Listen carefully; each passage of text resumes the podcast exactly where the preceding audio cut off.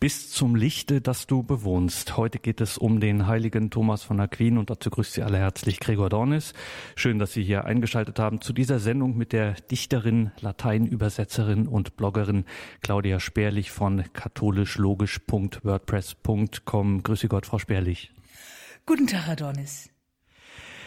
Der heilige Thomas von Aquin, er gilt als Doktor Angelicus, als engelgleicher Lehrer. Es gab wohl kaum einen vergleichbaren Heiligen, in dessen Theologie und geistlichem Schrifttum sich die Kirche so umfassend verstanden wusste, wie im Fall des heiligen Thomas. Er gilt seit Jahrhunderten als der heiligste unter den Gelehrten und der gelehrteste unter den Heiligen und immer wieder empfahl das kirchliche Lehramt die Philosophie und Theologie des Aquinaten als Richtschnur kirchlichen Studiums und Reflektierens. Wie gesagt, wir sind bei der Berliner Schriftstellerin und Lateinübersetzerin und Bloggerin Claudia Sperlich zu Gast. Sie stellt diesen Heiligen vor, lässt ihn selber zu Wort kommen und enthüllt da den weiten und tiefen Raum der Spiritualität und Weisheit des Dr. Angelikus. Frau Sperlich, danke, dass wir hier sein dürfen. Bevor wir Ihren Blick auf Thomas von Aquin hören und wie gesagt, Sie lassen ihn auch selber zu Wort kommen, Sie schreiben, Sie schreiben viel und Sie schreiben gern und Sie bloggen auch. Was ist das Schöne am Schreiben? Schreiben ist meine Art, mit der Welt und mit Gott mir klar zu werden. Und es ist immer mehr meine Art, Gott zu preisen. Ich kann schreiben, ich habe es bekommen, ich habe immer mehr auch das Gefühl, ich mache das nicht äh, weil ich so toll bin, sondern weil ich bekommen habe, schreiben zu können. Und das ist meine, meine Freude und ich denke auch meine Aufgabe. Und das sei schon an dieser Stelle gesagt, wer sich genau davon ein Bild machen möchte, der kann das tun. Zum einen mit dem Gedichtband Lass mich bekennen deine Mandelblüte und dann auch ganz frisch auf dem Markt gerade Archipoeta, eine biografische Novelle und Übersetzung aus dem Mittelalter Archipoeta. Doch heute, Frau Sperlich, geht es uns um Thomas von Aquin. Wir freuen uns auf Ihre Gedanken. Michel Onfray, ein französischer Philosoph unserer Tage, also Philosoph ist seine Berufsbezeichnung, äußert in einem Buch von ein und demselben überlieferten Todestrieb beseelt, teilen die drei Monotheismen eine Reihe derselben Objekte der Verachtung, den Hass auf Vernunft und Intelligenz, den Hass auf Freiheit, den Hass auf alle Bücher im Namen eines einzigen. Na, schauen wir mal. Kaiser Friedrich II. hat das Heilige Römische Reich geeint und die sarazenische Besatzung Siziliens beendet, zugleich aber einen feierlich gelobten Kreuzzug, der endlich auch Jerusalem von den Sarazenen befreien soll, immer wieder aufgeschoben. Er wird exkommuniziert, zieht ins heilige Land, bringt durch diplomatisches Geschick Jerusalem, Bethlehem, Lydda und Nazareth wieder zum größten Teil in christlicher Hand, krönt sich zum König von Jerusalem. Zurück von einem Kreuzzug, der unter dem Exkommunizierten eigentlich keiner war, und einer Krönung, die aus gleichem Grund eigentlich nicht gültig ist, wird er losgesprochen. Die Mongolen versuchen, Europa zu erobern. Zahlreiche Ketzer verunsichern die Kirche. Die Sarazenen beeinflussen die Philosophie und treiben in den, den vor der Jahrtausendwende eroberten Gebieten eine kaum freundlichere Machtpolitik als die Mongolen. 1230 wird der fünfjährige Thomas in die Obhut der Benediktiner im nahen Kloster Monte Cassino gegeben, getreu der benediktinischen Regel Kommt einer neu und will das klösterliche Leben beginnen, werde ihm der Eintritt nicht leicht gewährt.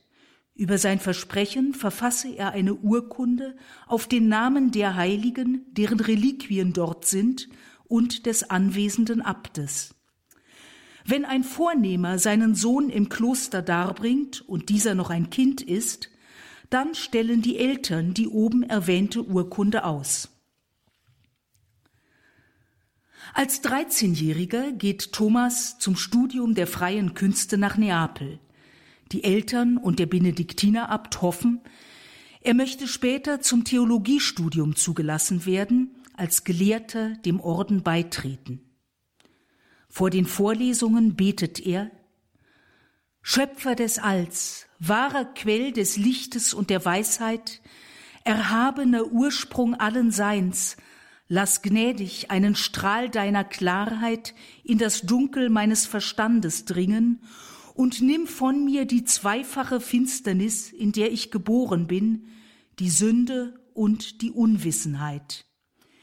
Gib mir Scharfsinn zum Begreifen, gutes Gedächtnis zum Behalten, Fähigkeit zum rechten und gründlichen Erfassen, Feinheit und Genauigkeit im Erklären, Fülle und Anmut im Ausdruck.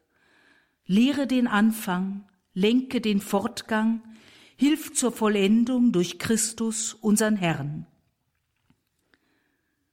Thomas sehnt sich nach Ordnung. Der geistigen Klarheit steht eine gar nicht klare Welt gegenüber. Friedrich wird erneut exkommuniziert. Der Graben zwischen papsttreuen Gelfen und kaisertreuen Ghibellinen vertieft sich. Im August 1241 stirbt Papst Gregor. Der römische Senator Orsini befürchtet eine lange Sedisvakanz. Er lässt die Kardinäle in einer Ruine auf dem Palatin unterbringen, Konklave mit Schlüssel eingesperrt. Es ist heiß, die Fenster sind zu klein, das Trinkwasser ist knapp, ein Kardinal stirbt am Hitzschlag. In der letzten Oktoberwoche fällt die Wahl auf einen Mailänder. Vor einem Menschenalter haben die Truppen Friedrichs I. Mailand völlig zerstört. Die Wahl des Mailänder Papstes kann der Vermittlung zwischen Gelfen und Ghibellinen dienen. Als Zölestin IV. soll er die Kirche lenken, aber nach gut zwei Wochen stirbt er an den Folgen des Konklave, noch ehe er gekrönt werden konnte. Erst 19 Monate später gibt es mit Innozenz IV. wieder einen Papst. Politisch ist es geringfügig ruhiger geworden. Die Mongolen haben sich überraschend zurückgezogen. Dennoch bleibt die Bedrohung des Abendlandes durch die Heiden. Thomas meint, Mission, Lehre und Gebet, nicht militärische Mittel, sind die bevorzugten Waffen gegen Heiden und Heretiker. Seine klugen, ruhig und durchdacht vorgebrachten Argumente beeindrucken selbst Dozenten. Die Mönche des zweiten Bettelordens nach den Franziskanern leben in radikaler Armut und sind zugleich der reinen Lehre verpflichtet. Sie nennen sich schlicht Predigerorden. Manche bezeichnen sie nach ihrem Gründer Dominikus als Dominikaner und einige verspotten die um unverstellte Armut und unbedingte Nachfolge bemühten als Dominikanes, Hunde des Herrn. Wenn die Schrift ewig gültig ist, und das ist sie, dann muss es auch für alle Zeiten möglich sein, vollkommene Nachfolge zu erstreben. Das taten die Apostel und tat die Urkirche. So will Thomas leben, völlig auf den Herrn gerichtet, ohne Abstriche. Er bittet um Aufnahme.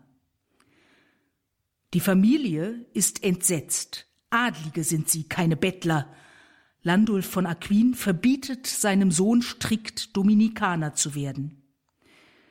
Den Einwand, die Dominikaner seien Gelehrte, sie geben als Gegenleistung für Almosen nichts anderes als Gebete und Lehre, verstehen Theodora und Landulf nicht. Thomas bleibt bei seinem Entschluss. Er bekommt die Tonsur als 19-Jähriger. Der Ordensmagister Johannes von Wildeshausen sieht in dem über das Maß eines Absolventen der freien Künste gebildeten den künftigen Gelehrten, der mit dem Griffel predigen wird. Studieren soll er, möglichst in Paris. Aber die Sippe nimmt den Entschluss nicht hin. Benediktiner hat er zu werden in Monte Cassino, um die Familienehre zu wahren und weil man ihn dem Herrn versprochen hat. Zudem ist der Weg nach Paris weit, beschwerlich und gefährlich. Es gibt Wegelagerer. Am vierten Tag seiner Reise, auf halbem Weg zwischen Neapel und Rom, unterhalb Roccasecca, wird Thomas überfallen. Seelische Anfechtungen kennt er und weiß um die Mittel dagegen, aber er hat nicht gelernt, sich zu schlagen, schon gar nicht mit seinen Brüdern. Landulf stellt seinen unbotmäßigen Sohn vor die Wahl, entweder Monte Cassino oder Roccasecca, entweder Benediktiner oder Gefangener der eigenen Familie. Thomas widerspricht, entweder Dominikaner oder Gefangener im Herrn. Er wird in ein Turmzimmer gesperrt und streng bewacht, aber sonst so gehalten, wie es einem jungen Adligen gebührt. Theodora achtet darauf, dass ihr Junge ordentlich ist. Täglich wird er vor die Wahl gestellt, hier als Gefangener oder in Monte Cassino als Mönch zu leben. Täglich antwortet er Mönch ja, Benediktiner nein. Monate vergehen und Landulf beginnt zu zweifeln. Aber Bettler wird sein Sohn nicht werden. Es gibt in der Gegend eine ungewöhnlich schöne junge Frau, nicht ganz so schönen Rufes. Landulf beauftragt sie, seinen Sohn zu verführen. Immer noch besser ein sündiger Weltmann als ein Dominikaner. Thomas aber geht auf diese Versuchung nicht ein. Er verscheucht die Frau mit vorgehaltener Fackel. Man weiß in der Umgebung längst, wo der junge Aquinat ist, auch im Sechstagereisen entfernten Neapel. Zwei Ordensbrüder werden vom Abt beauftragt, ihn wiederzubringen. Sie legen ihre nach der Ordensregel verwahrten weltlichen Kleider an und geben sich als vagierende Studenten aus, damit fallen sie in einem Land mit sieben neuen und drei geplanten Universitäten nicht auf. Sie bitten um Obdach. Im Gesindehaus finden sie ein Lager für die Nacht. Im Morgengrauen gehen sie zum Turm. Der fingerfertige Bruder Basilius hat vorausschauend zwei lange, schlanke Nägel mitgenommen, mit denen er die Sperrfeder zusammendrückt. Landulf sieht ein, dass Verfolgung sinnlos wäre. Er gibt seinen Sohn auf. In Bologna schreibt Thomas sich ein und wird bald darauf vom Ordensmagister nach Paris geschickt. Denn ein Dominikaner aus dem Rheinland ist dort gerade Magister der Theologie geworden, Albertus, ein äußerst vielseitiger Gelehrter, der den Aristoteles schätzt und den eine wissenschaftliche Hassliebe zu sarazenischer und jüdischer Philosophie umtreibt. Vor Jahren hat er der Verbrennung zahlreicher jüdischer Schriften zugestimmt. Der Talmud, sagt er, enthält nicht nur christenfeindliche Abschnitte, widerspreche nicht nur dem Neuen Testament, sondern auch der alte Bund widerlege den Talmud. Mithin sei der Talmud gotteslästerlich. Thomas stimmt ihm zu, nicht ohne zu fragen, ob Argumente nicht die besseren Flammen gegen schädliche Schriften seien. Wenige Jahre später geht Albertus nach Köln und sein Assistent Thomas begleitet ihn. Thomas wird zum Priester geweiht. Dem Höchsten will er dienen, nicht nur indem er die Sakramente spendet, sondern auch durch sein immerwährendes schriftliches Nachdenken darüber, was dieser Höchste eigentlich ist und was seine Geschöpfe sind. Was ist Dasein? Was sind die Anfänge des Seins? Und was ist Wahrheit? Und wie kann man die Wahrheit denen vermitteln, die sie nicht kennen? Im Heiligen Römischen Reich deutscher Nation gibt es zwei Gegenkönige, seit Kaiser Friedrich durch ein Konzil abgesetzt wurde. Sizilien brodelt, aber das ist man schon gewohnt. Friedrich stirbt unversöhnt mit der Kirche. Thomas hält erste Vorlesungen zu biblischen Themen. 1252 darf er endlich in Paris studieren und wird einige Jahre später gleichzeitig mit dem Franziskaner Johannes Bonaventura unter die Magister aufgenommen. Ihm zuhören ist, so heißt es, wie frische Luft und klares Wasser. Doktor Angelicus wird er genannt, der engelgleiche Gelehrte. Papst Innozenz stirbt, ihm folgt Alexander IV., ein sanfter Mensch, aber unzweideutig gegen die Staufer und Ghibellinen und gegen jede Form der Häresie gewandt. Er spricht sich gegen die beginnenden Hexenverfolgungen aus. Hexerei sei wahrlich nicht das vorrangige Problem dieser an Ketzern so reichen Zeit. Gegen die politischen Wirren kämpft er vergeblich. Nach sieben Jahren kehrt Thomas auf Geheiß des Abtes nach Italien zurück. Ein Jahr lang lehrt er an der Universität von Neapel. Hier verfasst er die Summe wider die Heiden, ein Lehrbuch für die Mission bei den Sarazenen. Deren Philosophie nimmt er ernst und widerlegt sie zugleich. Die sarazenische Auffassung von göttlicher Vorsehung sieht er als unzulässig vereinfachend an. Gott wirkt nicht anstelle der Dinge, wie die Heiden meinen, sondern durch sie. Er macht nicht unmittelbar, dass etwas heiß ist, sondern er erschafft das Feuer, das seinerseits Hitze bewirkt. Gott ist nie unlogisch. Vierte, fünfte und sechste Suche des Koran werfen den Christen vor, an drei Gottheiten zu glauben. Thomas erklärt, der menschliche Verstand ist auf die sinnliche Wahrnehmung angewiesen. Engel verstehen unmittelbar, ohne auf sinnliche Erfahrung zurückgreifen zu müssen. Nur bei Gott fällt Sein und Erkennen zusammen. Er ist, der sich selbst und alles erkennt und durch sein Erkennen ins Dasein ruft. Begriff und Sein fallen in Gott zusammen.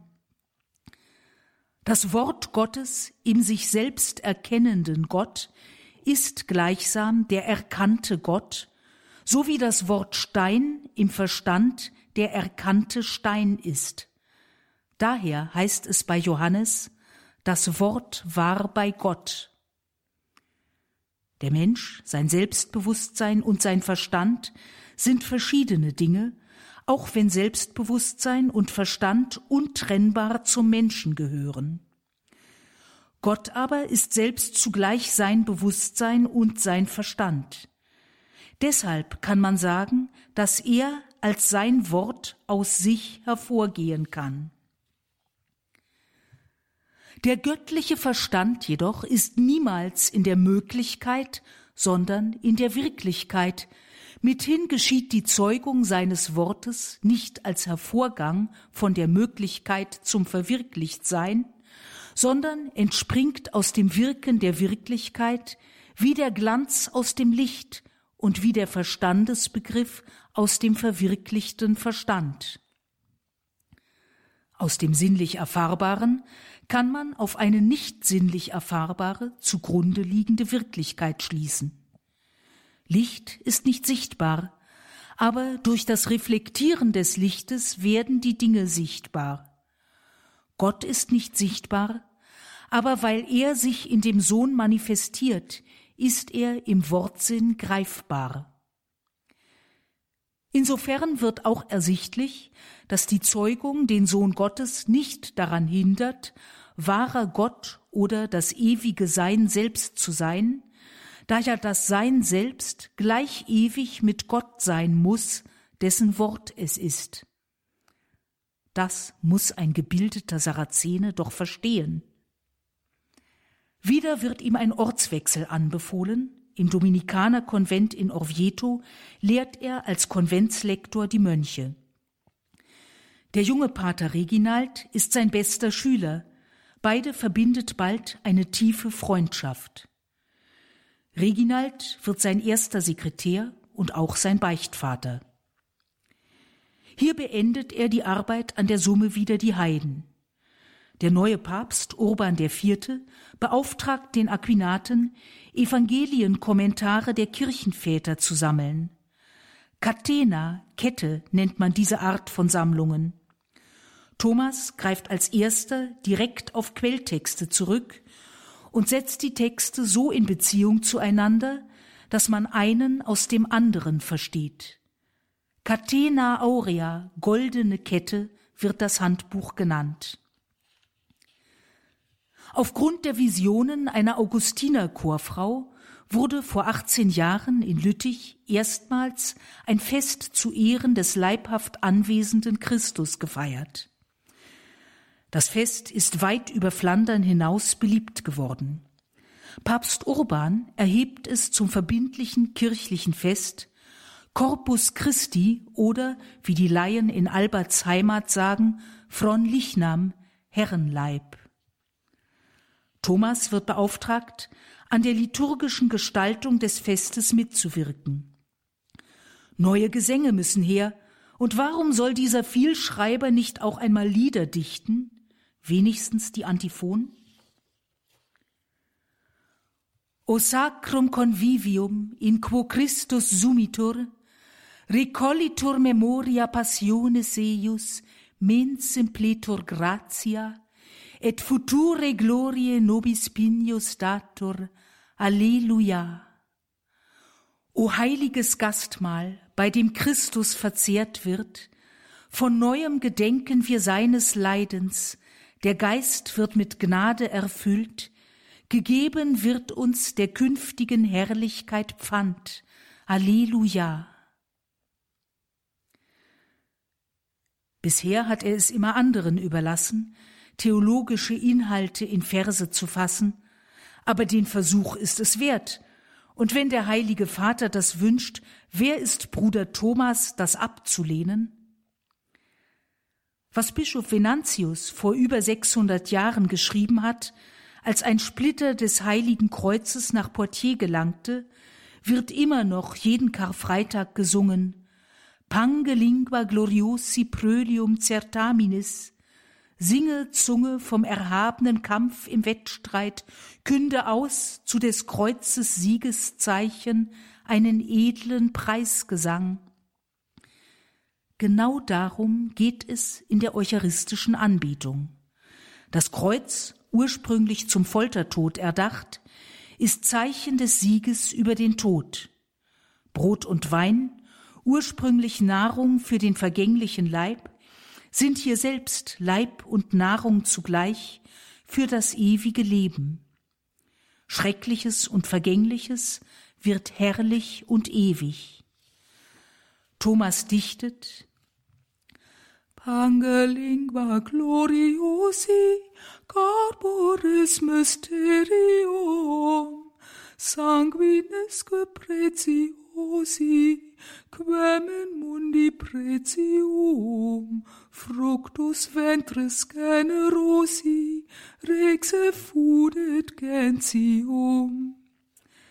Singe, Zunge, das Geheimnis dieses Leibes, hoch verehrt, teuren Blutes, das vergossen für die Welt zum Lösegeld, von dem Spross aus edlem Leibe, er ist aller Völker Fürst uns gegeben, uns geboren aus der Jungfrau unberührt, ist er in die Welt gekommen, ausgestreut als Wortes Saat, der auf wunderbare Weise abschloss seines Bleibens Zeit.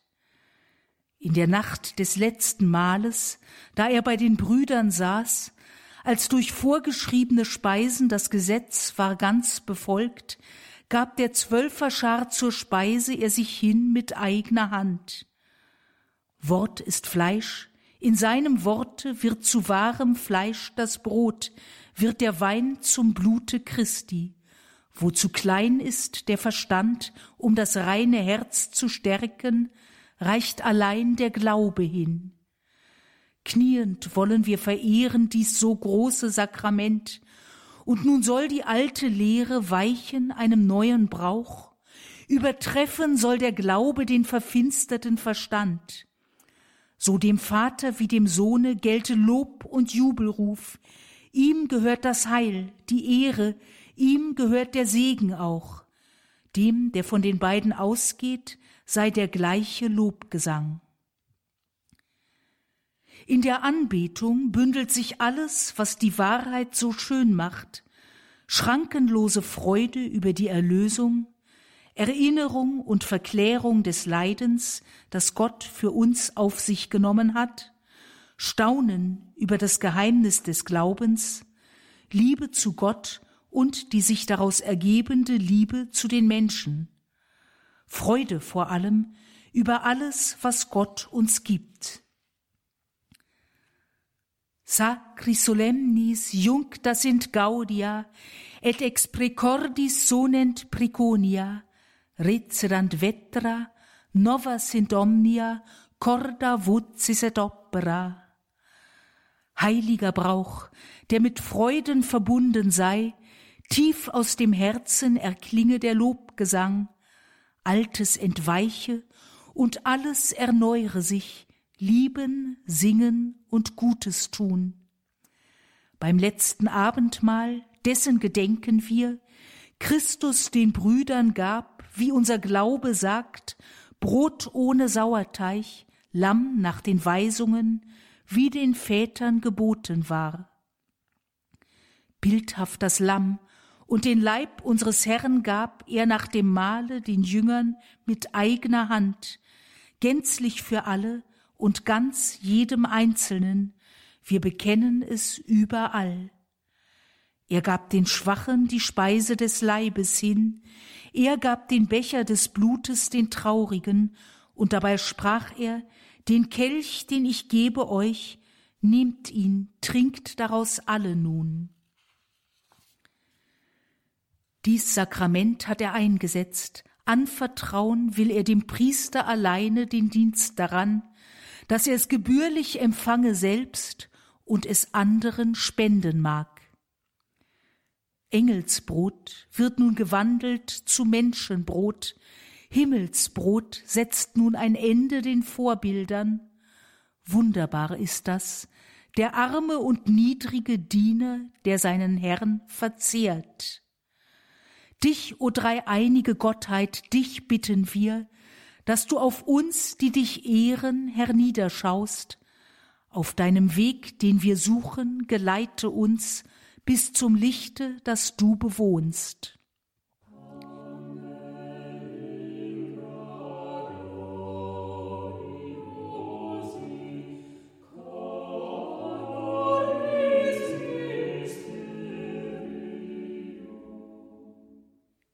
Schreibt Thomas über den Gott, der uns Verstand gegeben hat, damit wir ihn erkennen.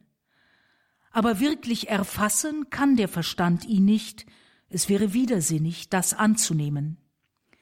Liebe, Glaube und Hingabe sind die einzig sinnvollen Reaktionen auf die Gotteserkenntnis. Verstand ist nur Werkzeug, um dorthin zu gelangen.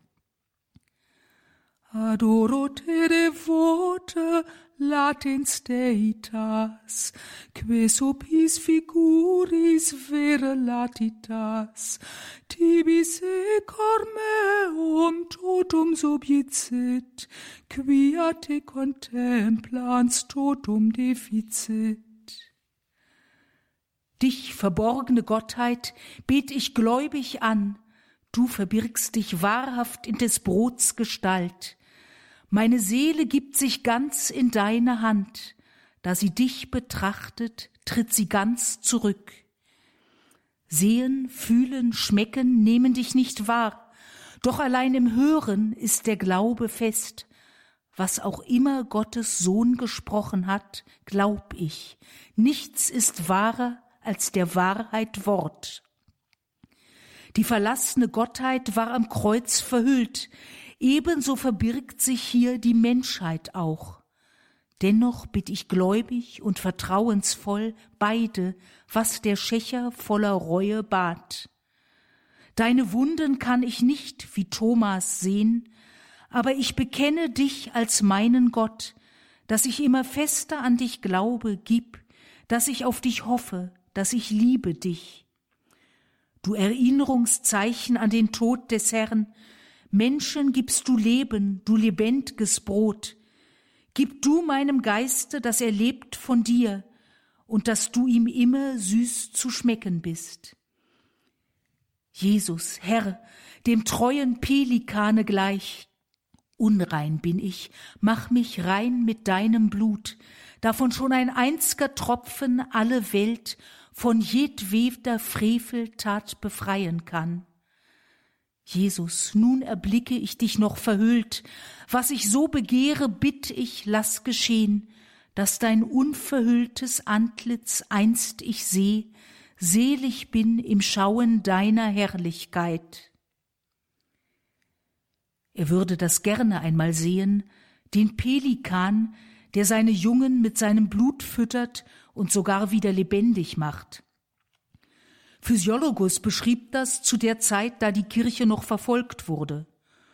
Thomas kennt Pelikane nur von den Darstellungen in Kirchen. Ob das alles genau so stimmt, kann man vielleicht nicht wissen, aber dass alles, was geschaffen ist, auf den Schöpfer hinweist, ist logisch und kann nicht bezweifelt werden. Das Wort geht von Gott aus und ist zugleich Gott. Christus ist Gott und zugleich Gottes Sohn. Das Licht kommt von Gott und zeigt Gott. Vielleicht kann man auch das in einem Lied besser erfassen als in einer scholastischen Erläuterung. Ein sechshundertjähriger Hymnus regt ihn an, dessen ersten Vers er zitiert Verbum supernum prodins, nec patris linquins dexteram, ad opus suum exins, venit ad vitae vesperam. Das Wort des Himmels, das erscheint, das nicht des Vaters Hand verlässt, das seinem Werk ist zugewandt, kommt in des Lebens Abendzeit. Noch eh ein Jünger ihn dem Feind hat ausgeliefert in den Tod, gab er im Mahl des Lebens sich und liefert sich den Jüngern aus. Er hat in zweierlei Gestalt gegeben ihnen Fleisch und Blut, das in zwiefältiger Wesenheit den ganzen Menschen er ernährt.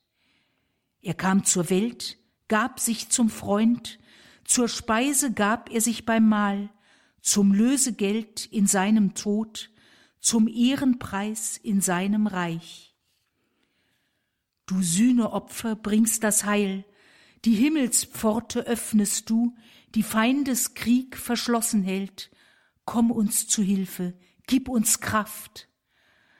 Der eine und dreifaltge Herr sei immerwährend hoch gelobt. Er gebe uns im Vaterland ein Leben ohne Endlichkeit. Man kann erklären, dass und warum Jesus Christus gepriesen werden soll und muss. Tun kann man es vielleicht am besten im Lied. Lauda Sion Salvatorem, lauda ducem et pastorem, in hymnis et canticis, quantum potestantem aude, quia major omni laude, nec laudare sufficis. Preise Zion den Erlöser, deinen Fürsten, deinen Hirten, preise ihn im Lobgesang.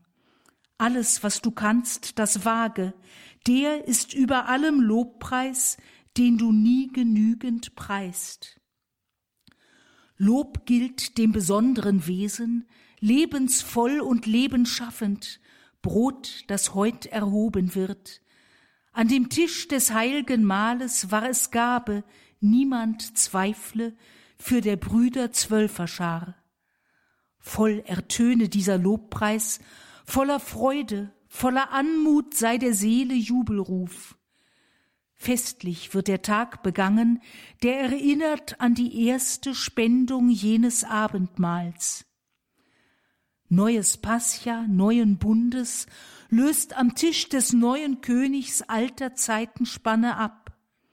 Altes wird verbannt von Neuem, Schattenhaftes von der Wahrheit, und das Licht vertreibt die Nacht. Was im Male er vollzogen, das hat Christus aufgetragen, seiner Eingedenk zu tun. Wir, belehrt durch heilge Weisung, weihen diese Opferspeise, Brot und Wein zu unserem Heil. Christen gab er diese Lehre, dass das Brot zu Fleisch sich wandelt und der Wein zu seinem Blut. Was nicht greifbar, was nicht sichtbar, das bestätigt tapferer Glaube über Weltenlauf hinaus. Unter zweierlei Gestalten Zeichen nur, nicht Wirklichkeiten, birgt sich höchste Wesenheit. Fleisch zur Speise, Blut zum Tranke, unversehrt bleibt Christus dennoch unter beiderlei Gestalt. Nicht vom Essenden vernichtet, nicht zerteilt und nicht zerbrochen, nimmt ihn jeder gänzlich auf. Einer isst und tausend essen, er genügt für diese alle, wird verzehrt, doch nicht verbraucht. Gute essen, böse essen, doch verschiedenes Los fällt ihnen, Leben oder Untergang. Jenen Tod und diesen Leben. Der Empfang der gleichen Speise führt zu so verschiedenem Los. Ist das Sakrament zerbrochen, so gedenke ohne Schwanken, so viel ist im Teil enthalten, wie im Ganzen wird verhüllt. Unzerteilt bleibt dieses Wesen, nur das Zeichen wird gebrochen, was es zeigt, bleibt unvermindert, gleich in Zustand und Gestalt. Sieh, dies ist das Brot der Engel, Reisenden zum Mahl gegeben, Wahrhaft ist es Brot der Kinder, das man nicht den Hunden gibt. In den Bildern vorbezeichnet wird's mit Isaak geopfert, dargebracht im Osterlamme, Manna, das die Väter nährt. Wahres Brot, du guter Hirte Jesus, hab mit uns Erbarmen, weide du uns und behüte, lass du uns das Gute schauen in dem Land der Lebenden. Alles weißt du und vermagst du, der uns Sterbliche hier weidet, die hier deine Tischgenossen, lass sie deiner heilgen Scharen Erben und Gefährten sein.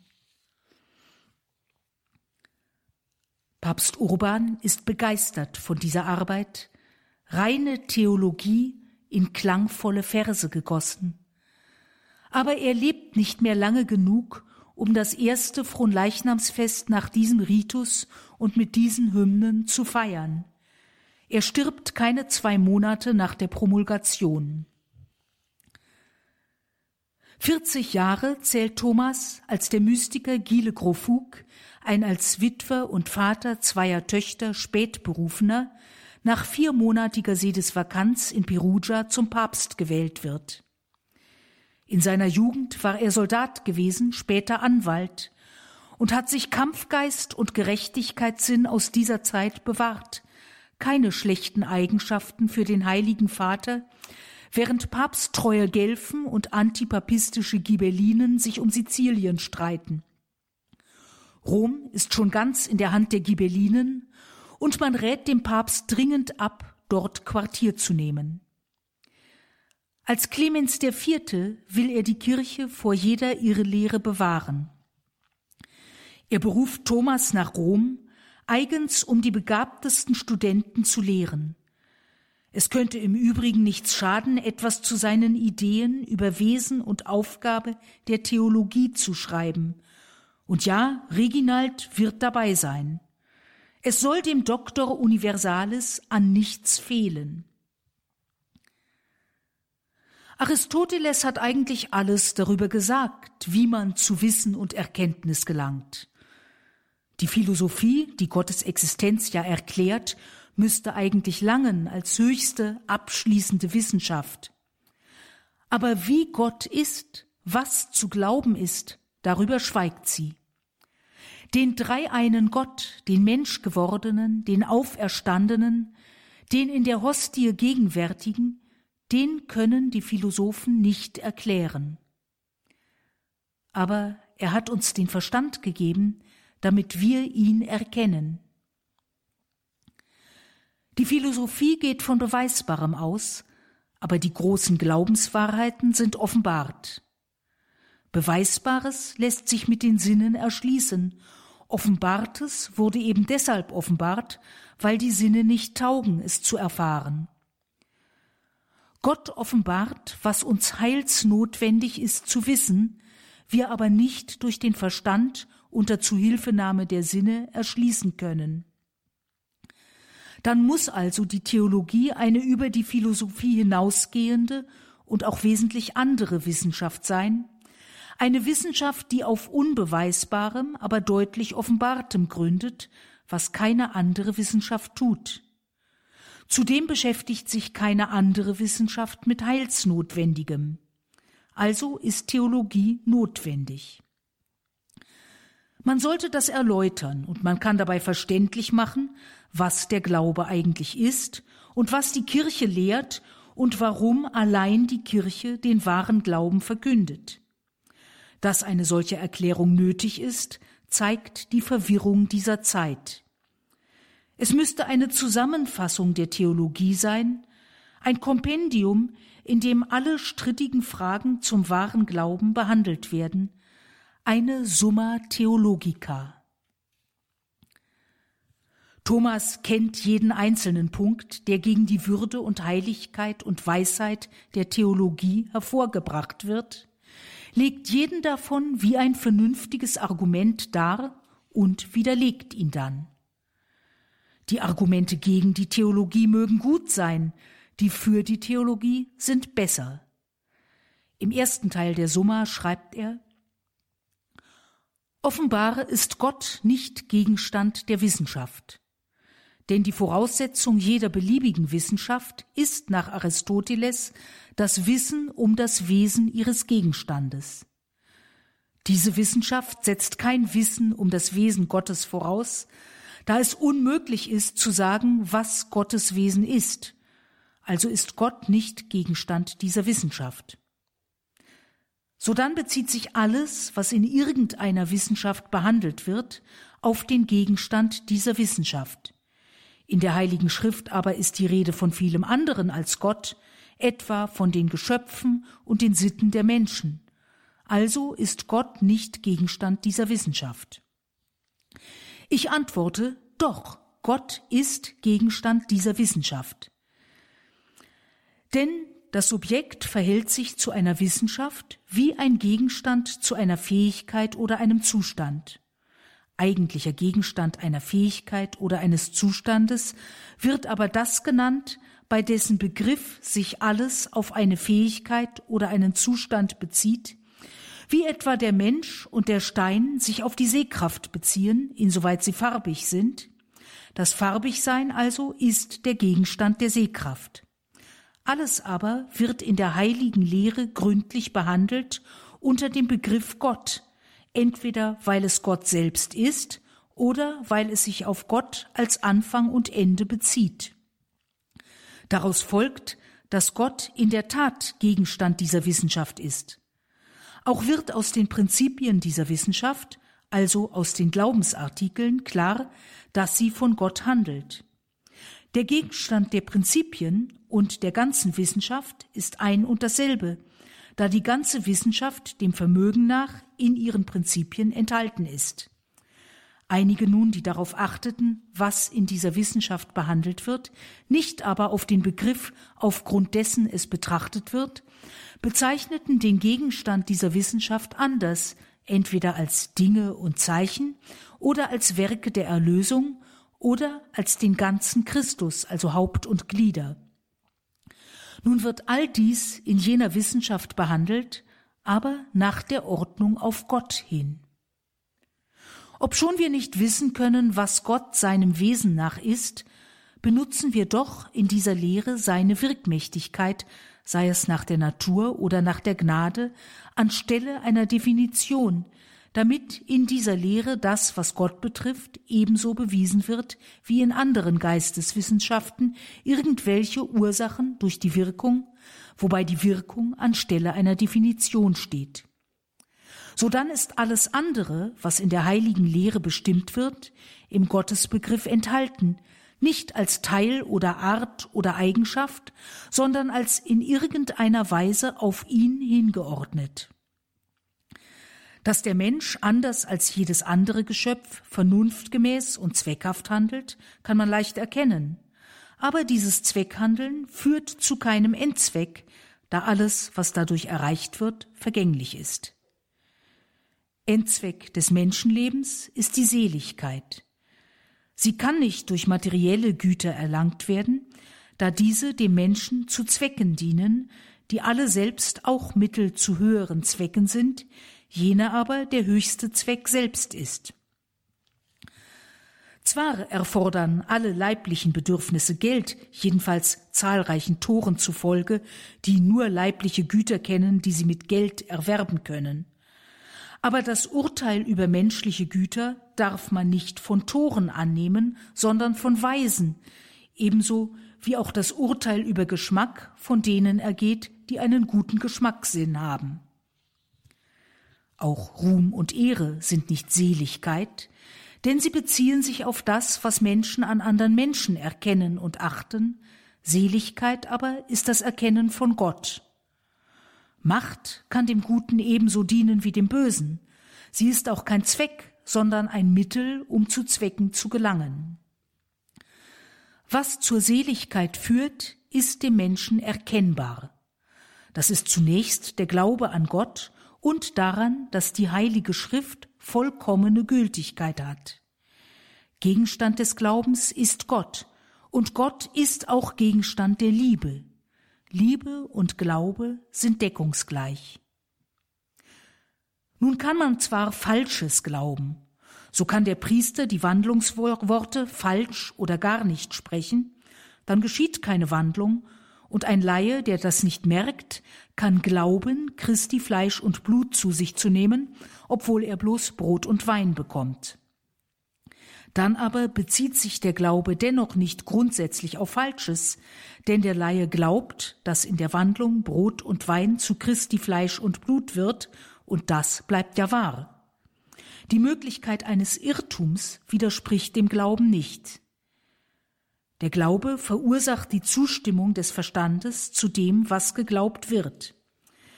Denn was der Glaube beinhaltet, erkennt der Verstand entweder unmittelbar, wo es offensichtlich ist, oder durch Rückschlüsse aus Bekanntem. Mit dem Wissen ist es gar nicht so verschieden. Die Prinzipien dessen, was gewusst wird, sind immer unbeweisbar und offensichtlich. Darauf aufbauend erlangt man Wissen durch Schlussfolgerung, aber am Anfang steht immer Unbeweisbares. Außerdem nehmen wir viel Wissen von anderen an, ohne es selbst zu überprüfen. Da nun der Zweck des Glaubens die Liebe zu Gott und dem Nächsten ist, muss der Glaube bekannt werden, aber nur dort, wo es sinnvoll ist. Notwendig ist das Bekenntnis dort, wo der Glaube in Gefahr ist, wo danach gefragt wird und wo es den Gläubigen nützt. Falsch ist es aber, den Glauben offen zu bekennen, wenn dabei wahrscheinlich nur Spott über den Glauben hervorgerufen wird. Denn Heiliges soll man nicht den Hunden geben und Perlen nicht den Säuen. Der Mensch ist nach dem Abbild Gottes geschaffen und auf Gott hin. Übrigens der Mensch, nicht bloß der Mann, das stellt Thomas ganz klar. Zunächst benutzt er für Mensch das Wort Homo, für Mann das Wort Wirr. Sodann führt er aus, man kann im Menschen das Abbild Gottes auf dreifache Weise sehen. Erstens derart, dass der Mensch die natürliche Fähigkeit hat, Gott zu verstehen und zu lieben, und diese Fähigkeit besteht in der Natur des Geistes, die allen Menschen gemeinsam ist. Zweitens, weil der Mensch gemäß seinem Handeln oder seiner Anlage Gott erkennt und liebt, aber noch unvollkommen, und so ist er Abbild durch die Wesensgleichheit aufgrund der Gnade. Drittens, weil der Mensch in seinem Handeln Gott erkennt und vollkommen liebt, und so wird das Abbild nach seiner Ähnlichkeit bemerkt aufgrund der Ehre. Im Mann ebenso wie in der Frau wird das Abbild Gottes gefunden, soweit zu dem, was hauptsächlich die Beschaffenheit des Abbildes ausmacht, also zur verstandesmäßigen Natur. Wie es im Buch Genesis heißt, zum Abbild Gottes schuf er ihn, also den Menschen, und weiter männlich und weiblich schuf er sie, und zwar heißt es sie, plural, wie Augustinus bemerkt. Das kann nicht so verstanden werden, dass beide Geschlechter in einem Individuum vereint waren. Dann aber wird das Abbild Gottes auf eine Weise im Mann gefunden, wie es in der Frau nicht gefunden wird, denn der Mann ist Anfang und Ende der Frau, ebenso wie Gott Anfang und Ende der ganzen Schöpfung ist. Daher sagt auch der Apostel, der Mann ist Gottes Bild und Ehre, die Frau aber ist des Mannes Ehre, und erläutert dies, indem er hinzufügt, denn der Mann kommt nicht von der Frau, sondern die Frau vom Mann. Auch wurde der Mann nicht um der Frau willen erschaffen, sondern die Frau um des Mannes willen. Wie Augustinus widerlegt auch Thomas die Auffassung, die Frau sei in anderer Weise als der Mann oder auch gar nicht Abbild Gottes. Quod prima facie absurdum videtur, das ist ganz offensichtlich absurd. Denn, so fährt er fort, diese Meinung interpretiert die Schrift so, dass der Mann Abbild des Vaters und des Sohnes sei, die Frau aber Abbild des Geistes. Daraus müsste man folgern, da die Nachkommenschaft aus der Frau hervorgeht, ginge nach dieser Theorie der Sohn aus dem Heiligen Geist hervor. Wieder bezieht er sich auf die Schrift, männlich und weiblich schuf er sie, das Abbild Gottes wird nicht etwa an den unterschiedlichen Geschlechtsmerkmalen erkannt, sondern das Abbild Gottes ist beiden Geschlechtern gemeinsam, da es nach dem Geist besteht, in dem es keinen Unterschied der Geschlechter gibt. Thomas gesteht jedem Geschlecht seine ganz eigene Würde zu. Ja schon, die Frau ist dem Mann untergeordnet, aber nicht aufgrund einer minderen Qualität, wie Aristoteles behauptet, sondern weil Gott sie an diesen Platz gestellt hat, als eigenständiges und doch gleichartiges Wesen. Dass Thomas mit Paulus einig darüber ist, die Frau sei um des Mannes willen geschaffen, nicht umgekehrt, lässt sich nicht als ausgesprochen frauenfeindlich lesen, auch wenn Humanistische Union, Giordano Bruno Stiftung, Wir sind Kircheaktivistinnen und andere Thomas die von ihm zitierte und sofort widerlegte Auffassung des Aristoteles bis zur Wiederkunft des Herrn öffentlich übel nehmen werden. Vielleicht im Gedenken an seine stolze Mutter und trotz der familiären Zwistigkeiten hat er wohl eher den Eindruck, ohne Frauen kann aus Männern nichts werden. Sicher, der Mann steht in Weltdingen über der Frau, denn Adam wurde zuerst geschaffen, aber nicht, weil er wertvoller ist, sondern weil er andere Aufgaben hat. Die Frau ist anders beschaffen und auf andere Weise, nicht nach anderem Prinzip geschaffen als der Mann, aber in gleicher Weise wie er Abbild Gottes.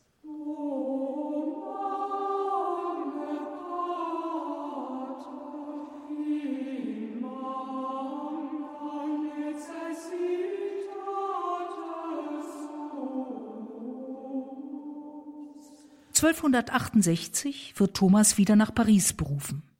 Einige Kollegen nehmen ihm übel, dass er Aristoteles so schätzt.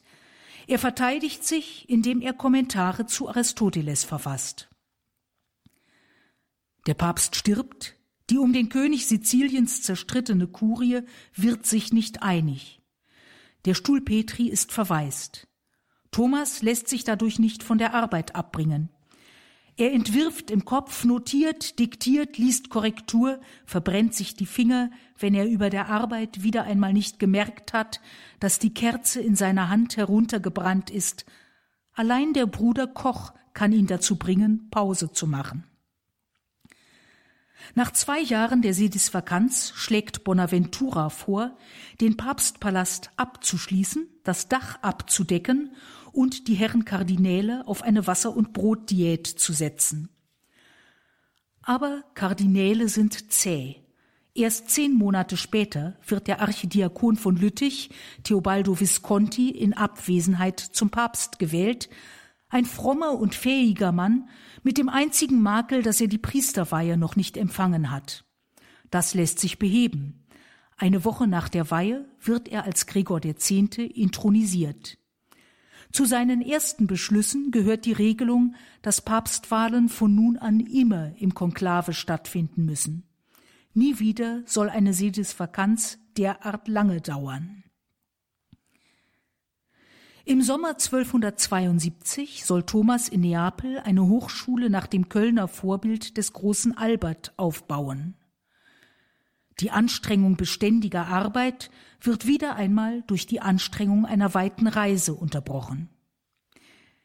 Gegen Ende des folgenden Jahres arbeitet Thomas am letzten Teil der Summa Theologica. Die Bedeutung der Taufe, der Firmung und der Eucharistie hat er erläutert.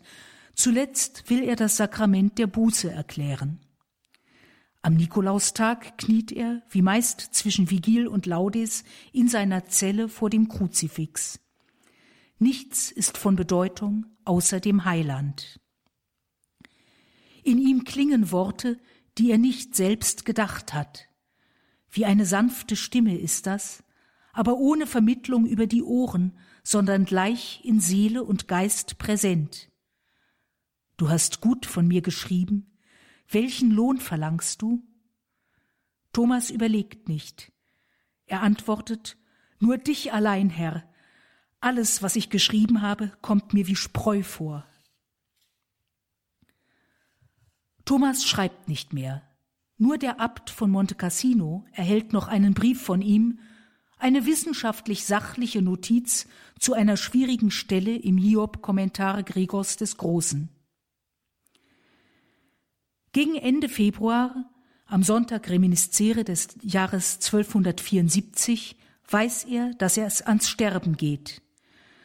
Nach dem Empfang der Sakramente betet er, Ich empfange dich als Wegzehrung für meine Pilgerfahrt.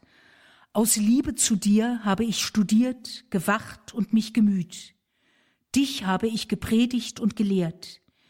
Gegen dich habe ich niemals etwas gesagt, sollte ich aber etwas gesagt haben, so habe ich es unwissend gesagt, und ich beharre nicht hartnäckig auf meiner Meinung, sondern wenn ich über dieses Sakrament oder über anderes schlecht geredet habe, so überlasse ich es ganz der Verbesserung durch die heilige römische Kirche, in deren Gehorsam ich nun aus diesem Leben scheide. Aber es scheint, als komme er wieder zu Kräften. Die geplante Reise zum Konzil von Lyon soll er in der folgenden Woche antreten. Die Spaltung soll beendet, vielleicht sogar Jerusalem ganz gewonnen werden. Reginald begleitet ihn. In der Zisterzienserabtei Fossanova verbringen sie die erste Nacht der Reise. Nach der Messe am folgenden Morgen kann Thomas sich plötzlich nicht mehr auf den Beinen halten. Reginald versucht ihn aufzufangen und schafft immerhin den gewichtigen Bruder halbwegs sanft zu Boden gleiten zu lassen. Mit Hilfe eines anderen Bruders trägt er ihn in den Krankensaal, das Infirmarium, und nimmt ihm die Beichte ab. Noch in derselben Stunde stirbt Thomas.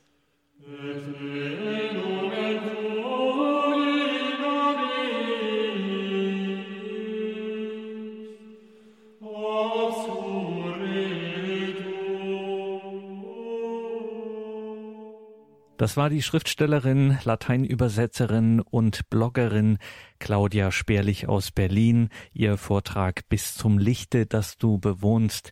Ihr ging es heute um den heiligen Thomas von Aquin. Wenn Sie neugierig geworden sind auf Claudia Sperlich, sie begleitet auf ihrem Blog katholischlogisch.wordpress.com das Zeitgeschehen in Kirche und Gesellschaft, katholisch logisch in einem Wort www.wordpress.com. Derzeit sind auch zwei Bücher von Claudia Sperlich auf dem Markt und zum einen ganz frisch Archipoeta, der Erzdichter, eine historische Novelle aus dem Mittelalter mit Originaltexten in der Übersetzung von Claudia Sperlich, Archipoeta, der Erzdichter. Und Lass mich bekennen, deine Mandelblüte, darin schreibt Claudia Sperlich über den Glauben aus katholischer Sicht, ein Gedichtband in kunstvoller an der Literatur des 19. Jahrhunderts und der Bibel geschulten, stets authentischen Sprache, können Sie dort Ihre Gedichte über Gott, Engel und Heilige, über Kirche und Welt lesen. Sie handeln von Preis und Dank, Anbetung und Bitte, auch Zweifel und Angst und immer neu von der Liebe zu Gott. Außerdem darin in diesem Buch Lass mich bekennen, deine Mandelblüte, vielleicht ganz interessant für Gemeinden, für Kirchenchöre. Es gibt dort zu den Themen Kirchenjahr und Heilige auf bekannte Melodien singbare Choräle aus der Feder von Claudia Sperlich. Also diese beiden Bücher Archipoeta und Lass mich bekennen, deine Mandelblüte. Schauen Sie dazu ins Infofeld zur Sendung. Da haben wir dazu auch noch einmal die Details aufgelistet. Hier im Programm folgt jetzt um 21.40 Uhr das Nachtgebet der Kirche, die komplett. Bleiben Sie dran, beten Sie mit uns. Wir machen einen großen Satz von Berlin nach Lauterach in Österreich, sind dort verbunden mit Pfarrer Werner Ludescher. Jetzt um 21.40 Uhr die komplett, das Nachtgebet der Kirche. Mein Name ist Gregor Dornis. Danke Ihnen allen fürs Dabeisein. Ich wünsche Ihnen einen gesegneten Abend und eine behütete Nacht.